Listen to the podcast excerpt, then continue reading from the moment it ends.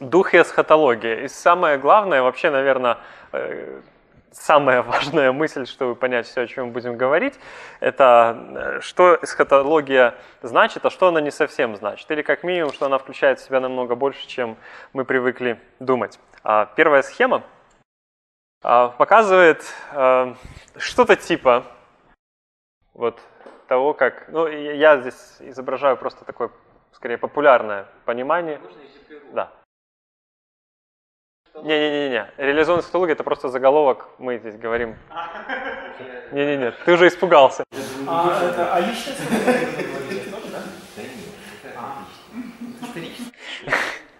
Да, Слава все правильно говорит. Потому что я не знаю, что такое личная эсхатология, но э, уже успел прочитать, что такое реализованный. Но это, на самом деле, вот это вот, это, это введение, которое просто некий фон для того, что мы будем говорить, чтобы понимать, а, откуда все растет. А, так вот, достаточно такой стандартный, а, стандартное популярное понимание, что такое эсхатология? Учение о последнем времени или о последних днях. И вот если у человека спросить, что такое последнее время и что такое эсхатология, то схема приблизительно такая. Произошло первое пришествие Христа. Это стало началом эпохи церкви, скажем так, эпохи Нового Завета. Нас ждет второе пришествие Христа. Второе пришествие Христа станет началом, а, самое популярное слово, которое использует, это вечность. А, но мы будем называть по-другому, будущий век или еще как-нибудь. На самом деле есть несколько синонимов. Вот это второе пришествие Христа откроет будущий век. Но нам нужно будет, так скажем, перед, перед рассветом будет очень темная ночь. И эта темная ночь продлится то ли 3,5 года, то ли 7 лет, может быть больше. И там много всего будет происходить э, в Израиле.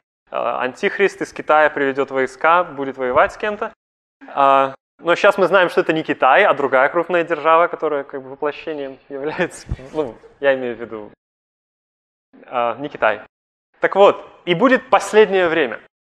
И последнее время, в понимании наших христиан, это вот это сгущение красок накануне второго пришествия и накануне вживления чипов. И последнее время это лишь кусочек эпохи Нового Завета. Поэтому так часто доводится слышать, когда с людьми разговариваешь, вот моральный упадок. И христианин говорит, да, понимаешь, в последнее время сейчас, вот написано, что в последнее время там и, и пьянствовать будут больше, и блудить будут больше, и мы видим, что в Беларуси последнее время наступает. И эта схема даже не отражает а, того, что лежит на поверхности Нового Завета в некоторых выражениях. Ну, например, когда в Деяниях 2.17 апостол Петр цитирует Иаиля, он говорит, и будет в последние дни. И рассказывает о сошествии Духа. То есть он говорит, последние дни наступили. И сошествие Духа – это признак начала последних дней. То же самое сказано в Евреям, а, в первой главе втором стихе, где сказано, что последние эти дни Бог говорил через Сына своего. Поэтому мы меняем наше представление о том, что такое последние дни или последнее время, вот на такую схему. Последнее время – это весь период после пришествия Христа. Соответственно, мы понимаем эсхатологию несколько в ином ключе. Для тех, кто хочет хорошо в этом разобраться, прочитайте тоненькую брошюру Джорджа Леда, там страниц 700 или 800. В ней «Богословие Нового Завета». К счастью, одна из немногих книг, которая есть на русском языке и очень полезная книга. А. Но на самом деле тут нужно понимать, эсхатология в понимании Леда – это весь Новый Завет, и даже когда вот я сейчас по учебе своей прочитал там, э, там около десятка глав по Евангелиям, и эсхатология там везде. Вот в этом ключ, что эсхатология – это не учение о том, а, в каком порядке будут происходить трагические события накануне второго пришествия. Эсхатология – это Божья цель в истории, это то, к чему все идет, это конец истории. И согласно Леду, приход Христа – это запуск эсхатологической программы. То есть эсхатология, точнее последнее время эсхатология изучает, это последнее время, пришла, началась приходом Христа, а вместе с Ним и с пришествием Духа, в настоящее приходит будущее. Вот мы переключаемся на следующую схему, очень изощренную, мне кажется. А, то есть грядущий век или век воскресения пришел в старый век в личности Иисуса Христа. Получается, что то, что приносит Христос, оно, оно чуждо нынешнему веку. Христос приносит будущий век. И поэтому движение происходит не такое, что от Христа оно как бы движется к будущему, к некой реализации или расцвету. Движение такое, что будет будущий век, Божья цель в истории. И Христос приносит это век старый, который потом постепенно движется уже вот в этом направлении. То есть будущий миропорядок во Христе ворвался в старый миропорядок. И вот этот будущий миропорядок, как я сказал несколькими разными словами, называется это грядущий век, это новое небо и новая земля, это воскресение, и это в том числе как бы небесная жизнь. А, поэтому, когда мы смотрим на наше спасение эсхатологически, это означает, что точка отсчета – это будущее, а не настоящее. Настоящее мы можем понять только через призму будущего. Поэтому я сказал, что Христос и данное нам спасение – это гости из будущего. Но основное внимание мы сосредоточим на связи Духа Святого и грядущем веке или веке воскресения. Да. Я просто комментарий небольшой скажу, что э, я не нарисовал, как бы выглядела, ну, то есть эсхатология немножко выглядит по-другому при другой схеме, когда между нынешним веком и будущим веком существует разрыв. У тебя есть что-то? Я имею в виду, что это не как бы трансформационное изменение, а такое через, через катаклизм. Если ты имеешь в виду то, что я имею в виду. Ну ты посмотри, может быть это будет то, что я имею в виду. Секундочку. Вот я что хотел показать. Да, да. А, ну, да, в принципе, это... А. То есть смысл э, э, этой схемы, которую я непосредственно у Леда взял, в том, что э, будущий век уже пришел, а этот век еще не закончился. Вот и все, что я хотел уточнить. Да, да, я это изображаю другими художественными средствами. Более... И в цвете. Что вышло. Спасибо, Слава. А, итак, главный, главный тезис а, следующий. В нем два пункта. Дух и воскресение связаны по двум направлениям. Во-первых, Дух совершает акт воскресения. И это то, что нам более-менее понятно и знакомо. Когда я говорю акт воскресения, я имею в виду событие воскресения Христа, а также событие будущее воскресения мертвых. Но второй пункт очень важен, и вот его я бы хотел э, раскрыть. Дух служит основой жизни воскресения. То есть Дух производит акт, и этот акт является началом иного бытия. И вот это то, что называется жизнь воскресения. И я буду употреблять синонимы слова «основа» здесь, чтобы как-то передать трехмерность вот этого связи Духа с будущей жизнью. Я не знаю, насколько у меня это получится. Но мы увидим, крайней мере, как выражается апостол Павел, может быть, это прочувствуем. Другими словами, э, Будущая жизнь – это состояние полной зависимости от Духа, это духовное состояние, но с большой буквы «Д». Это духовная жизнь, но с большой буквы «Д». Дух – это стихия, в которой протекает жизнь воскресения. Вот это мой любимый образ. Дух – это стихия, в которой протекает жизнь воскресения. мы еще раз вернемся с вами к римлянам 1, 3, 4 где я уже просто такую схему изображаю. Мы уже сказали о том, что здесь два этапа а, жизни Христа. И фактически здесь в этих стихах говорится о двух состояниях Христа, о веке настоящем, веке будущем. Христос от рождения до воскресения был в нынешнем веке, после воскресения будет в будущем веке. Источник его жизни а, в настоящем веке от семени Давида. Он родился от семени Давида по плоти. Источник его будущей жизни – это действие Святого Духа. Результат, то, что мы с вами обсудили, в результате вот источника семени Давида он стал человеком, сыном Давида. В будущем, точнее в будущем веке через воскресение он становится Божьим сыном в силе. Это просто чтобы напомнить вот о саму эту концепцию двух этапах, о двух этапах жизни Христа. И здесь Дух Святой а, как минимум становится автором а, акта воскресения, то есть акта объявления Иисуса Христа Божьим Сыном. Давайте двигаться дальше. А, где-то 3-4 места мы разберем. 8, Римляна 8.11 говорит, «Если же Дух того, кто воскресил из мертвых Иисуса, живет в вас, то воскресивший Христа из мертвых оживит и ваши смертные тела Духом Своим, живущим в вас».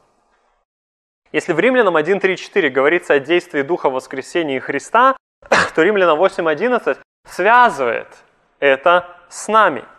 То есть Павел говорит, что то, что Дух сделал во Христе, Он сделает с вами, а именно Он воскресит ваши смертные тела. То, что Он подчеркивает, что тот, кто воскресит эти смертные тела в будущем, уже живет в вас. То есть вот он, Дух из будущего, который присутствует в нас и совершит что-то. А, но куда интересней дальнейшие места, чуть подробнее там будет. Откройте Галатам, 6 главу, 7-8 стих. Это место абсолютно фольклорное и любимое. «Не обманывайтесь, Бог поругаем не бывает. Что посеет человек, то и пожнет. Сеющий в плоть свою, от плоти пожнет тление, а сеющий в дух, от духа пожнет жизнь вечную».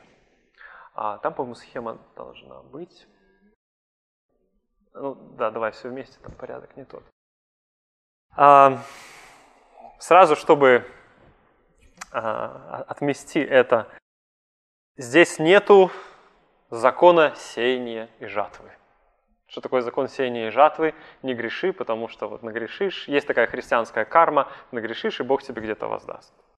И мы знаем, что в определенных христианских кругах это просто чуть ли не главная идея э, христианской жизни. И, конечно же, к галатам обращаются люди, чтобы это увидеть. А, нет, этот отрывок имеет эсхатологическое значение, и здесь есть два образа. И у этих двух образов есть небольшое отличие, но самое главное, что мысль одна и та же. А, седьмой стих говорит, урожай соответствует семени – Восьмой стих говорит, урожай соответствует почве.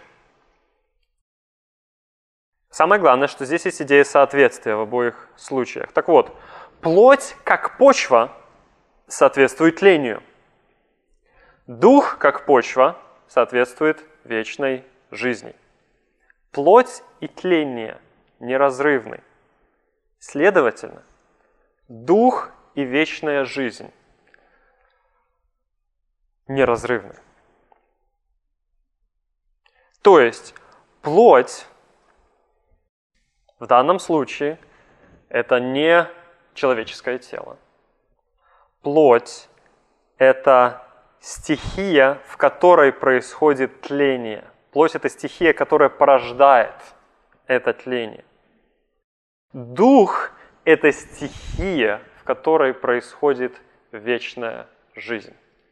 То есть если мы сейчас живем во плоти, и словом плоть описывается царство, в котором мы живем, то будущая жизнь будет описываться словом дух. И мы будем жить в духе точно так же, как мы живем, например, в своей стране. Точно так же, как мы живем в атмосфере. То есть вечная жизнь – это дух. Дух соответствует вечной жизни. К чему это все? Чтобы мы где-то, может быть, воображение включили, хотя оно абсолютно неадекватно, чтобы что-то такое передавать.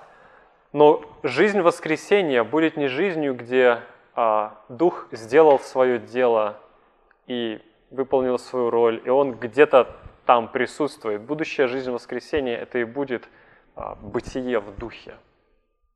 В этом смысле у нас снова жизни воскресения – а, я просто хочу, чтобы вы а, убедились, что в этом месте это есть. Вот это вот параллель и понимание Духа не просто как того, кто совершает спасение, но и того, кто есть источник и основа будущей жизни. Давайте еще одно место посмотрим. Оно, по идее, говорит что-то очень похожее. Пока что я хочу, чтобы у вас ну, накапливалось что-то такое в голове. 2 Коринфянам 5.5.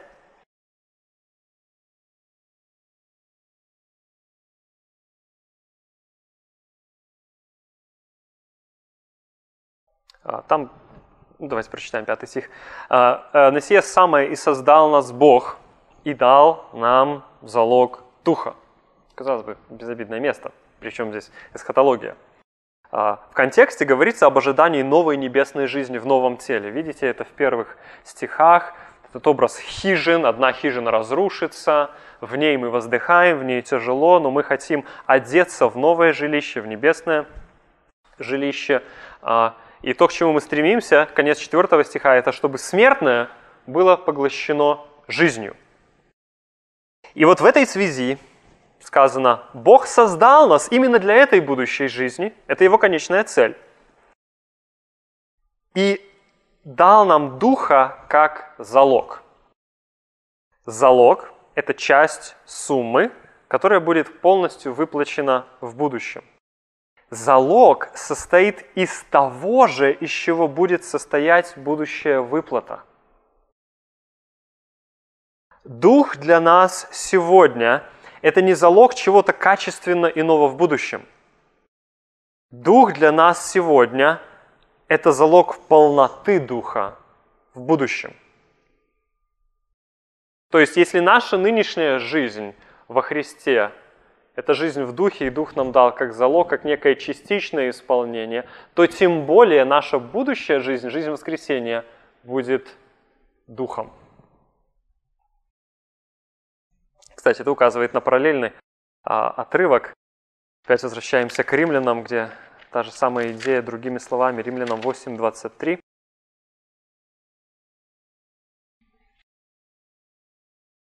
И вот этот образ залога или предвкушения будущего становится еще красочней. А, мы знаем, что вся тварь совокупности на и мучится до ныне, все творение. И не только творение, но и мы, сами, люди, имея начаток духа, и мы в себе стенаем, ожидая усыновления, смотрите, согласно этого стиха усыновления еще до конца не произошло, потому что оно эсхатологическое. И искупление, причем не наших душ грешных, хотя и они нуждаются в искуплении, тела нашего. Усыновление, искупление тела нашего. Но то, на что я хочу обратить внимание, это что мы имеем, мы ожидаем будущего, и мы имеем в себе начаток духа и стонем, имея этот начаток духа. Слово «начаток» по-другому понятнее можно перевести «первый плод». То есть мы имеем в себе Духа как первый плод. Это понятие восходит э, к Ветхому Завету, где был праздник первых плодов.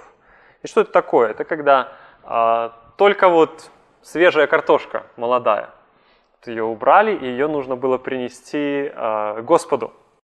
И начатки первого, начатки урожая – это как бы предвкушение большого урожая в будущем. И они, опять же, качественно, ну, точно такие же, как и будущий урожай.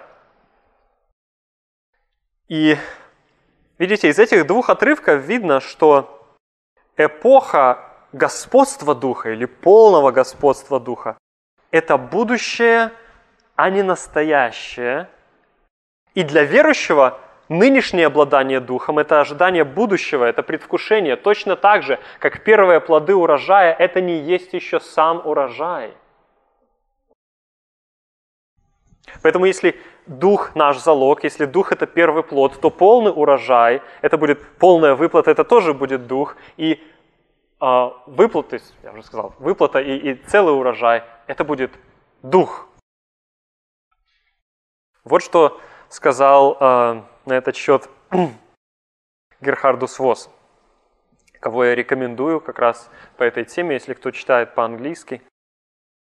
Он написал и статью, и книжку а, насчет а, эсхатологии Павла и роли духа в эсхатологии Павла.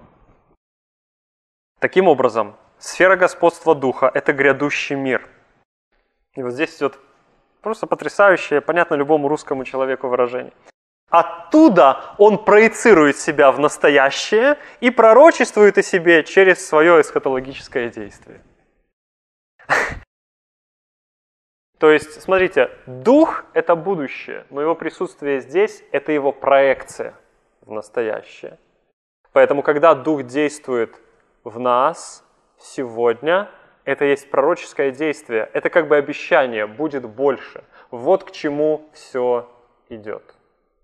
В этом смысле мы – это начатки будущего урожая, это начатки Божьего нового творения. И мы существуем в парадоксальной ситуации, когда Дух пришел вместе с Христом, а положил начало новому творению. Поэтому Иисус Христос, кстати, то же самое слово «первенец» из умерших. Первый плод, первый Сын Божий. И еще не произошло соединение вот этого вот залога с тем, что будет. И это объясняет, почему нам, христианам, жить на земле, с одной стороны хорошо, а с другой стороны плохо. Хорошо нам, потому что мы уже спасены Богом и вкусили, как Он благ. Плохо, потому что не до конца. И никогда не наступит состояние полного блаженства. Это нормальное состояние христианина – стенать, ожидать, томиться и молиться «Гряди, Господи». И последнее, венец, к которому я хочу подвести. Это 15 глава 1 Коринфянам где выражена эта идея наиболее ясно и прямолинейно. 42 стиха. Так и при воскресении мертвых. Сеется в тлении, восстает в нетлении. Сеется в уничижении, восстает в славе. Сеется в немощи, восстает в силе. Сеется тело душевное, восстает тело духовное. Есть тело душевное, есть тело и духовное. Так и написано. Первый человек Адам стал душою живущую, а последний Адам есть дух животворящий. Но не духовное прежде, а душевное, потом духовное. Первый человек из земли перстный, второй человек Господь с неба. Каков перстный, таковы и перстные, и каков небесный, таковы и небесные. И как мы носили образ перстного, будем носить и образ небесного. Но то скажу вам, братья, что плоть и кровь не могут наследовать Царствие Божьего. И тление не наследует нетление. Здесь одна идея выражена через массу параллелей и противопоставлений. И, конечно, есть и развитие идеи определенное. Во-первых, Павел противопоставляет два состояния тела. Душевное и духовное. Душевное относится к нынешнему способу бытия. Духовное – к будущему. Душевное тело описано в следующих понятиях. Тление, унижение, слабость духовное тело – нетление, слава, сила. Вот это такое введение он делает. Ну, смотрите дальше. В 45 и 46 стихе Павел расширяет контраст, и он расширяет контраст по двум направлениям. Так что речь уже идет не исключительно о теле – в отрыве от всей среды обитания тела, а речь идет о состоянии человека в целом. То есть о всем мире, в котором обитает человек. Где мы это видим? Во-первых, а, в 46 стихе, и это не только особенность русского языка, это действительно то, как а, греческий читается, он использует слова «духовное» и «душевное», и это, это субстантивированное прилагательное. Именно так это у меня написано, но боюсь ругаться такими словами. То есть, когда прилагательное превращается в существительное, типа мирское или ненужное, это и есть субстантивация. Получается, он говорит уже не просто о теле. Здесь в греческом невозможно подставить слово «тело», это будет уже нелогично. Он говорит о более чем-то э, широком. То есть он говорит о принципе жизни или принципе бытия. Но это не единственное расширение – также он расширяет рамки первого периода. То есть период, когда было душевное, начинается не с грехопадения. Период, когда было душевное, начинается того, что Адам стал душой живой. Видите, это, это очень важно. Это значит, что некий принцип нынешнего бытия, он был заложен не в грехопадении. Грехопадение лишь исказило его, но он был заложен в сотворении Адама, каким он был. И таким образом душевное и духовное означает два периода истории, в которых царствуют два разных принципа. Это два разных миропорядка. Это первое творение и второе творение. Каждое из них начинается со своего Адама. И эти два творения противопоставляются как естественное и сверхъестественное.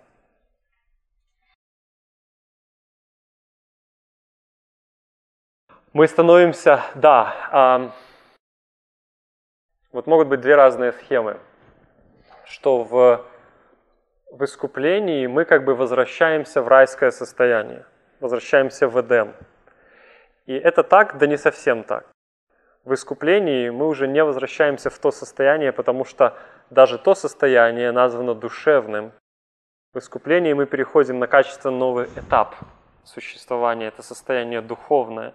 И оно в смысле отсутствия греха и а, воссоединения с Богом, это как бы Эдем, но это уже новое творение.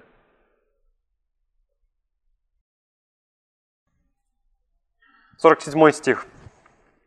Первый человек из земли, перстный, второй человек – Господь с неба. Этот стих говорит не о месте, откуда каждый человек пришел – а опять же, о том же самом, об их качественном состоянии. Смотрите, из земли и перстны. Это синонимы. Господь с неба не говорит о состоянии Христа до воплощения. А вот аргументы. Почему не об этом? Во-первых, это противоречит тому порядку, который Павел указывает в 46 стихе. Он говорит, что сначала а, душевное, а потом духовное – И здесь нельзя говорить о жизни Христа или о бытии Христа до воплощения. То есть не о хронологии речь. Что Христос сначала был на земле, потом Он пришел на небо. В тех рамках, в которых рассуждает апостол Павел, нет вот этого предвечного существования, есть просто сначала душевное существование, это сотворение Адам, а затем идет духовное существование. То, что здесь имеется в виду, это что духовный, это уже принцип бытия личности Христа после воскресения. И это, кстати, доказывается еще употреблением слова в 48-49 стихе. Смотрите, каков перстный, таковы и перстные. Это Адам и мы в старом творении каков небесный, таковы и небесные. То есть а, мы проверяем значение этого слова «Господь с неба» или «Господь небесный», подставляя его сюда же, каков небесный, таковы небесные, и мы не можем прийти к выводу, что мы станем небесными, как Христос был небесным до воплощения. Вы еще не потерялись в моих рассуждениях? Нормально, да? Поэтому, когда говорится «небесный», имеется в виду тот, которого сотворил Дух, который воскрес. Да, да, у этого, кстати, есть еще а, один а, важный нюанс, который не по конспекту, но я думаю, его очень важно вставить. А, в русской баптистской традиции главные как бы, категории, в которых идет рассуждение о будущей жизни, это вечность и небеса. Ну, я думаю, согласитесь со мной. Это слова, которые чаще всего звучат. И хотя эти слова библейские и правильные, но они, опять же, как бы поставлены во главу угла вообще понимания, какое оно там будет и что там будет – Соответственно, целый пласт того, как Библия называет будущую жизнь, он как бы утерян или, по крайней мере, не воспринимается как линзы, через которые мы смотрим. И когда мы говорим «небесная жизнь», согласитесь, спектр образов, который всплывает в нашей голове, это совсем не то, что сказать «жизнь на новой земле». А, может, это какая-то ересь, но я даже грешным делом думал, когда приходят свидетели Иеговы и говорят, ну, а вы баптисты на небе будете жить? Я говорю, ну да. Они говорят, а вот у нас будет земля. И получается, мы как бы летаем в облаках и на арфах играем, а у них еда, питье, там, все, ну, да, да, да, немножко как-то так. Вот, но, но мы себе говорим, просто мы более возвышенные, нам не нужно это все. Когда произойдет наше вознесение, то мы взлетим в облака. А, и так всегда с Господом будем. Я не против того стиха, считаю, что он описывает определенную реальность. Мы будем а, с Господом, но намного более, даже распространенное статистически, а, представление о будущей жизни – это не эфемерное какое-то обитание где-то, это новая жизнь в обновленном творении. Но это отдельная тема, и здесь мы фактически только вводим вот эту мысль, то, что мы хотим показать, что это творение в духе, через духа. Итак, последние буквально пару мыслей, будем заканчивать. А, каждый из этих двух людей кем-то стал. Адам стал кем-то, и Христос стал кем-то. Адам стал душой живой, а Христос стал духом животворящим. Вот именно второй человек нас больше всего интересует. Он стал духом животворящим. Когда это произошло? Вообще сама по себе фраза интересная. Христос стал духом. Это указывает на полное отождествление Христа с духом. Так что в другом месте, в 2 Коринфянам, а, Павел, например, говорит, Господь есть дух. Когда он говорит Господь, он имеет в виду Христа. Он не говорит здесь о природе Христа как нематериальной природе. Господь есть Дух. А где Дух Господень, там свобода. Ага, вот вы меня и раскусили, наконец-то. А, да, лиц строится по-прежнему три, но удивительно, насколько в, в совершении искупления произошло их взаимодействие, отождествление – наполнение Христа Духом, так что теперь Павел говорит, Христос – это Дух, а Дух – это Дух Христа. никуда от этого уже не убежишь. Смотрите, хотя мы уже убедились ранее, что Христос, что Дух был с Христом от Его зачатия, здесь уже говорится об отношении между Христом и Духом в, абсолютно, в абсолютных категориях. Когда Христос был рожден от Духа, Он еще не стал Духом. Но в воскресении Христа Христос стал Духом, в каком смысле? Не то, что два лица Троицы слились в одно. Он стал человеком будущего века. И человек будущего века – это человек Духа. Он живет в Духе, он живет Духом. Так что он сам стал Духом животворящим, он теперь дает этот Дух. То есть он стал а, он дает жизнь воскресения всякому, кто соединяется с ним. Вот, вот как вот эта картина, которая должна у нас быть. Когда мы, верующие, получаем Святого Духа, мы не просто получаем некое, а, некую силу Божию внутри нас, которая помогает нам победить грех и дотянуть до небес.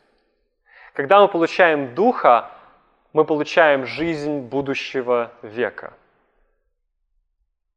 Мы возвращаемся вот к этой идее о об эсхатологичности нашего спасения, эсхатологичности Духа. И это произошло через воскресение.